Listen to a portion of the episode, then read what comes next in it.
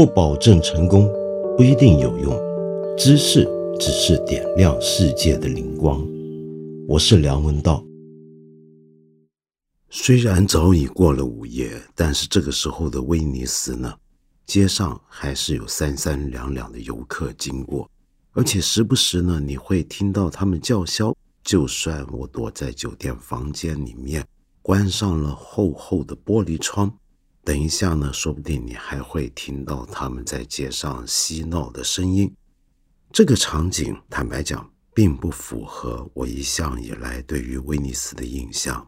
早在十几二十年前，我第一次踏足威尼斯之前，我早就好像认识了这一座城市。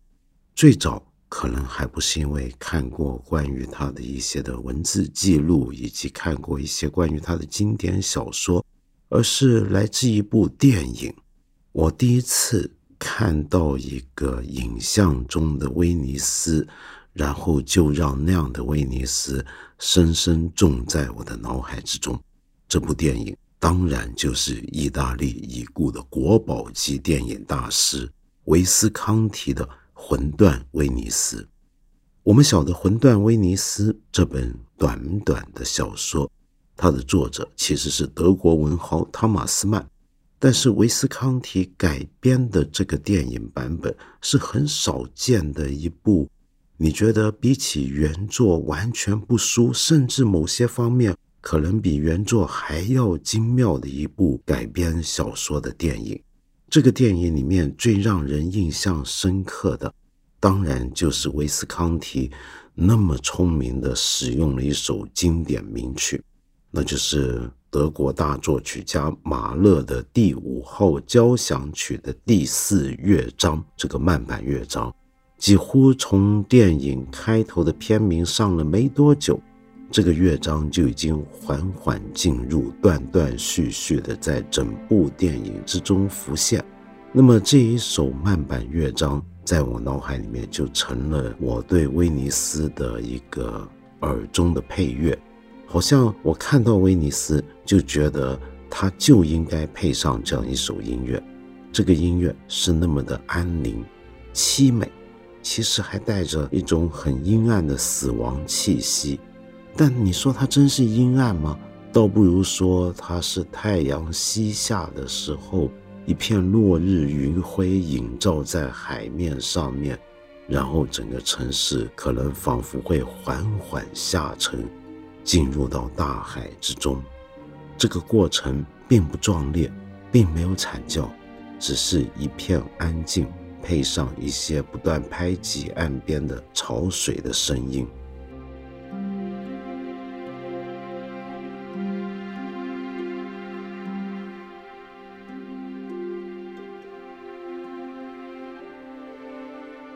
威尼斯因此在我的心目中应该是安静的。这让我想起一个名词啊，常常用来形容威尼斯。这个名词呢，意大利文我不会念，我姑且念一下，叫做 La Serenissima。La Serenissima，这里面这个 Serenissima 这个词呢，有一个很接近的英文的词语，就是 Serenity。Serenity 这个字呢，在英文里面的意思就是一种安宁、幽静。一种很静谧的、很安静的幸福的感觉。那么，威尼斯怎么会有这样的一个名字来形容它呢？难道这真是一个很安静的城市吗？当然不是。La Serenissima 其实是个拉丁文啊，它的意思应该是尊贵的，或者甚至是最尊贵的。它过去是威尼斯这个曾经独立千年的海权城邦国家的别号。其实这个词是来自于他正式的国名，那个正式的国名全称就叫做“最尊贵的威尼斯共和国”。这里面这个“最尊贵的”这个词就被独立抽出来，成为了威尼斯的代名词。威尼斯应该安静吗？我看很多古人对它的记载都说它是一个繁华的都会，是一个。国际上最重要的商港之一，应该不会安静得到哪里去。可是你仍然可以想象啊，在清晨时分，或者在像我现在所处的午夜时刻，它应该是安静的。就算是它最隆重的典礼，那种庄严的感觉，也应该让人有点刚才我说的 serenity 的那种味道在。举个简单的例子，有一个仪式在威尼斯已经持续千年之多，直到现在还在举行，那就是海婚仪式。什么叫海婚呢？是这样的，在一千多年前开始，威尼斯的执政官，也有人把它翻译作总督，他有一艘专属于他的金色的船。事实上，这艘船根本就是一个木船，上面铺上了金箔，那是真正的纯金金箔，非常重、非常华丽的一艘船，率领着船队在艳阳底下金光灿灿地从大运河直驶向他的泻湖当中。那么，当他接近到外海，也就是亚德里亚海的时候，这个总督会脱掉他手上的一枚戒指，让他沉入海中。这时候，他还要念一句话，这句话的意思大意就是：“大海，我们与你在此成婚。”这是个很夸张的仪式。这个仪式代表着威尼斯每年一度要重新确认他跟海洋的关系。这个关系是一对爱人的关系，是一对夫妇的关系。他要跟大海结婚，要向大海献上他永久的真诚，表明这个共和国是跟海洋连接在一起的。这个仪式应该是热闹的，但是很多古籍记载那一刻是非常庄严而宁静的。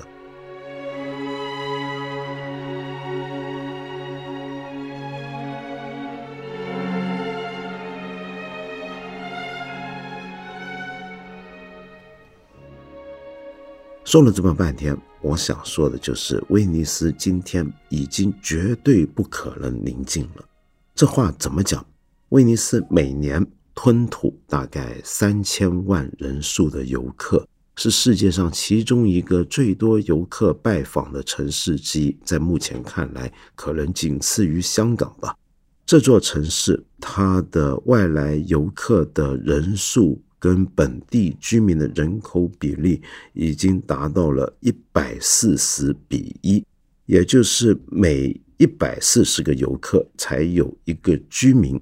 换句话讲，你今天如果来到威尼斯旅游，在街上逛街的话，满眼所见，其实绝大部分都跟你一样是游客而已。那么，这到底是个问题吗？它当然是个问题。我们知道，威尼斯这座城市一直以来遇到很多的威胁，有些是他古老的敌人，就是那个他声称要跟他结婚的海洋。海潮的侵袭使得这座城市呢不断有被淹没的危机，每一年都保持稳定速度在向海洋下沉当中。但是另一个让它更容易沉没的，很有可能就是游客潮流。有这么一个住在意大利比萨另一个古老的海洋城市的一个非常有名的艺术史家跟考古学家，叫萨瓦托勒·塞提斯 （Salvatore Satis）。他前几年写过一本小书，叫做《If Venice Dies》。那么这个是个英文翻译本，更早是个法文版本。那么这本小书里面就提到威尼斯有可能会死亡的，谁让它魂断了？那就是游客。游客怎么会让它魂断呢？首先，我们来看看游客进入这座城市的交通工具。很多游客来到这座城市是透过游轮。那么，游轮这件东西啊，对威尼斯造来的影响，首先是实质的物理上的，因为那些大型的游轮每当驶进这个城市的时候，它带来的巨大的水流的搅动，其实是不断在侵蚀这座城市。那非常脆弱的建筑在沙洲之上的地基。那另外一方面呢，就是这些游轮一停岸之后，吞吐几千客人，是一天之内来回。那么这几千客人一下子冲进来，也会不会有点像是莽牛群撞进了摆满了瓷器的精品店呢？这又是一个问题。第三个问题，纯粹是美学上的。也就是这些游轮非常的高大，它比圣马可大教堂要高，比圣马可广场旁边的总督府要长，整个城市的天际线就被这些游轮主宰了，或者说是破坏了。可是这还只是游客侵蚀这座城市的一小部分，更严重的问题是什么呢？是当游客这么多，那么本地有很多的生意产业。都变成了要为游客服务。这时候，随着游客的人数仍然不断增加，因此街道上的很多商店就要陆续转型。有一些原来卖的是老百姓生活日用品的便利店，这时候就变成了针对游客的观光客的精品店。有一些本来服务地方百姓的机构就要关门大吉。成为承载这些旅客的小酒店、民宿，那么因此呢，这个地方的租金是不断在上涨，就逼走了很多原来住在这座城市的人，或者有些人他在这里原来是有房子的，他不想走，他也不用担心租金。可是问题是，他发现在这座岛上，他要随便买一点日常生活用品买不到了，孩子要上学没得上了。甚至就连有病要看大夫，都没有办法及时的找到适当的便利于一般市民的医疗设施。在过去十年之间，沿着最繁忙的威尼斯大运河上面被关掉的机构，就包括了原来的意大利设在这里的国家研究委员会，一些针对中小企业的贷款银行。威尼斯的运输局以及它的官方的教育部门，还有德国的领事馆，关掉这些之后，换来的就是一间又一间崭新的豪华酒店，跟专门对付观光客的餐厅。这些观光客来到之后呢，还不断的，就像我刚才说到的，窗外的这些游客一样，对本地居民带来骚扰。威尼斯有这么一个组织，叫真实威尼斯啊。他们在城市很多地方都张贴海报，告诫游客不要干一些事情。那些事情，你看那个海报，你会觉得很吃惊的。他们叫游客不要做什么呢？不要在教堂旁边大小便。怎么会有人想在教堂旁边大小便？不过我见过，是真的。一些街头巷尾有一股尿骚味，那多半就是游客干的。他叫游客不要随便在那些真的是要作为主要交通干道的小桥梁坐在那里吃吃喝喝。他叫游客不要穿着游泳衣在这座城市里面走路，这个城市不是你家的游泳池。那你不能穿游泳衣，当然更不应该随便跳进海水之中。那么我以前来的时候也真的见过有游客是跳到海中游泳，这几年呢，甚至还见过很不幸的是，我们的同胞来这里拍结婚照，狠到一个地步是直接站在楼梯里面踏入水中，穿着婚纱，天哪，那个海水是很肮脏的啊！呃，像这些事情都是威尼斯本地人非常讨厌的，为什么呢？你太不尊重他们了，你把这个地方当成什么呢？难道是一个主题乐园吗？没错，今天威尼斯最大的问题就是它已经成为主题乐园了。现在威尼斯数字上这个城市的人口还有二十七万人，但是这二十七万人当中，绝大部分并不真的住在我们一般意义下的这个威尼斯这个岛上面。这个岛上面现在其实只住了五万人，是达到历史上的新低点。而且每天都还不断有居民因为不堪游客的侵扰，以及高昂的物价以及不便的生活而搬出去。再这么下去，会不会恢复到它历史上人口最小的时期呢？历史上威尼斯人数最少的时期是中世纪末期文艺复兴初期的黑死病侵扰的时期，那段时间整个威尼斯只剩下两千人。那么。现在威尼斯这么多人搬出去，到底谁在这里服务我们这些过来的观光客呢？有一些还是威尼斯人，只不过呢，他是白天的时候才进来威尼斯上班，晚上的时候住在大陆上面。又有一些人呢，是一些外来的移民工人。因此，我们可以说啊，现在的真正的威尼斯的市民已经像游乐场里面的员工了。他平常并不住在游乐场，就像迪士尼的员工不是住在迪士尼里面，他是每天上班来装成米老鼠，跟 Donald Duck 一样来讨我们开心。现在我们在威尼斯碰到的本地居民已经差不多是这个感觉。那这种现象啊，威尼斯的迪士尼化已经成为一个全世界研究观光社会学或者观光客过多的时候带来的社会问题的一个代名词，那就叫做威尼斯化。什么叫威尼斯化？你看威尼斯，我刚才这么形容，你会发现它已经变成了自己的影子。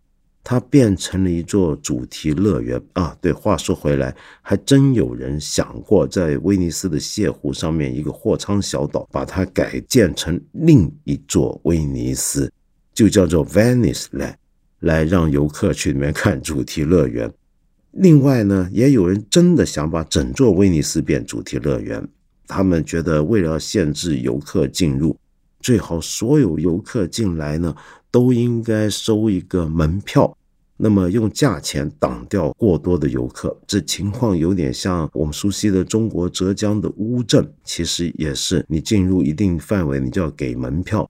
那么这个做法在威尼斯本地人，像我刚才说的真实威尼斯这个组织来看，是一种羞辱，因为这就真的把他们当成是主题乐园了。而我刚才说的《If Venice Dies》那本书呢，也是这么看。无论是真实威尼斯这个社会运动组织，还是刚才我说的那一位考古学家塞提斯，他们现在都指出威尼斯正在面临消亡的危机，整座城市会变成他自己的废墟，就点像庞贝一样。庞贝是一个大家去了改看古代罗马城镇的壮丽，然后并没有人真正居住在那里的地方。这让我想起来莎士比亚一部作品。科利奥兰纳斯里面一句名言：“What is the city but the people？” 什么是一座城市呢？如果不是它的人民的话，如果没有人民的话，一座城市什么都不是。我们这些游客都不是威尼斯的市民，本地人才是。可是问题是，这就回到一个悖论啊，就这种观光客太多，的确带来问题。可是你威尼斯今天就是一个主要产业靠观光的一个城市啊。难道你想限制游客不让他们来吗？虽然我知道有些威尼斯本地人是真的觉得应该再也不要 让观光客进来，我们知道这不太可能。那你能干什么呢？有人就说威尼斯能够回到它过去的光荣，以创意产业跟艺术为主，或者干一些别的创新性的行业。可是怎么讲也好啊，我们不能否认这座城市的旅游业是很发达的，是它的经济命脉。我觉得真正的问题可能还是一个平衡，这就说到我今天最想跟你谈的事情，就是怎么样做一个负责任的游客的问题。我们今天大部分人旅游都是为了出门放松、享乐，或者获取一种崭新的、不同于自己日常生活的经验。可是我们有没有想到，我们旅游这种行为啊，其实是会对我们旅游的目的地所在地造成一定社会影响跟环境影响的。那么这些影响，我们通常都会觉得可以略而不计，因为我们最简单粗暴的讲法就是：我是来花钱的，没有我来花钱，你吃什么？你应该感谢我这个恩主，是不是？你还跟我计较那么多，说我吵闹，说我这个那个，说我不尊重你，你这态度像话吗？我是你的老板，这种想法呢，在我看来实在是太过野蛮了。事实上，我们应该考虑到，我们是走进了别人的日常生活当中。试想想看，假如你家或者你的城市或者你所住的这个小区变成一个乐园般的景点，每天都有成车成车的游客到来，然后他们在你家楼下到处逛、到处拍照，你半夜睡觉的时候，他们还在外面喝酒、唱歌、闹事，然后又由于大批的观光客来到，使得你家门口的便民商店都要关门，改成卖名牌包，你有什么感觉？做一个负责任的游客，就要尽量考虑我刚才说的元素。首先，这个负责任是分几个层面的。最容易被大家理解的当然是环境层面。我们旅游的时候会制造很多垃圾，怎么样尽量减少自己的垃圾？怎么样尽量废物循环再用？怎么样尽量少用一些会造成环境压力的东西？这是第一层面。第二层面就是到了当地。怎么样保持一个日常生活当中你都会遵循的基本的常识来在旅游之中实行？比如说，不要随便丢垃圾，不要随地大小便，不要随地吐痰，这都是最基本的常识，对不对？不要在大半夜吵闹，也不要在清晨叫嚣，这都是常识。第三层呢，那就是怎么样尊重当地的文化习俗。不要想着可以嘲笑当地人，只要是当地人跟你不一样，你就能笑人家吗？要想办法的看看别人的生活文化是怎么样。你去了一个很安静的地方，大家说话都轻声细语，那你就不要隔着整条马路呼喊你的同伴。你去了一个地方，那个地方城市的路很狭窄，大家走路要非常小心，以免撞到别的人或者甚至撞到车。那你就不要只顾着自己低头看着手机。所以，我们可以从这好几个不同的层面，尽量让自己做一个负责任的游客。我们也许没有办法挽救威尼斯，它的人口可能还会持续下降。我们也许会看到这座城市从过去最珍贵的海洋共和国，伴随着马勒的第五交响曲步向夕阳，走向死亡。可是我们来到这里，仍然多多少少能不能为它留下最后的一丝体面呢？事实上，这整个世界都已经变得越来越像威尼斯了。这是过去几十年来旅游工业发达的结果。因此，世界上有很多城市，从美洲、欧洲一直到亚洲，都不断的有呼声，要做各种各样的对游客的限制和教育。我们是不是能够好好的重新反省自己的行为呢？在这个暑假已经开始或者即将开始的时刻，重新考虑一下，怎么样去负责任的旅游。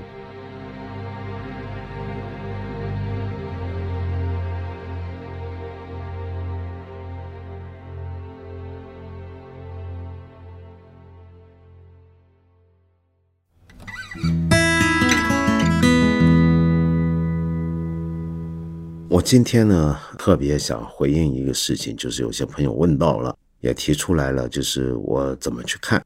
最近呢，我们国家一些地方正在整治所谓不规范地名的情况。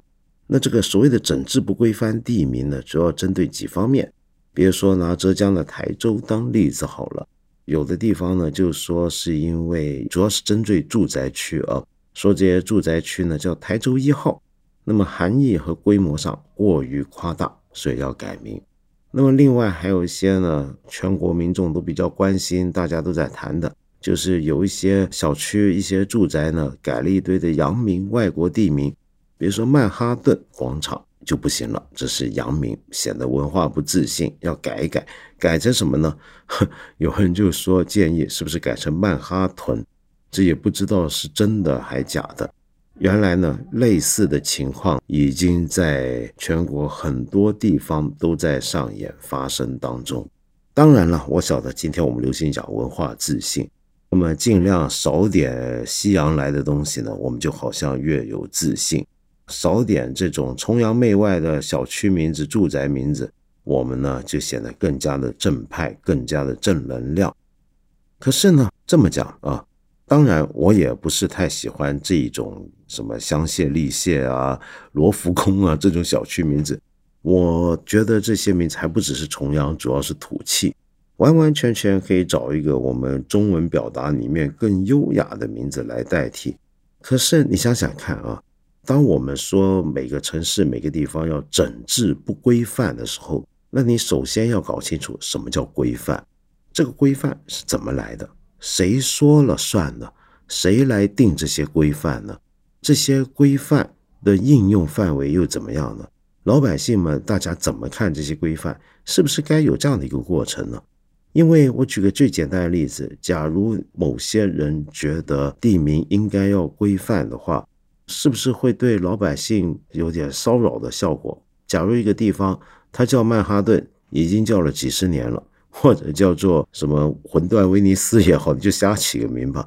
那你可能觉得这个名字很不行，很不规范。可是问题是，如果它已经存在很长时间，大家都习惯了，这个时候你忽然改掉它，会不会带来很大的麻烦呢？会不会造成很多的问题呢？假如我们以后出台任何政策，都这么考虑更周全一些，难道不是更好吗？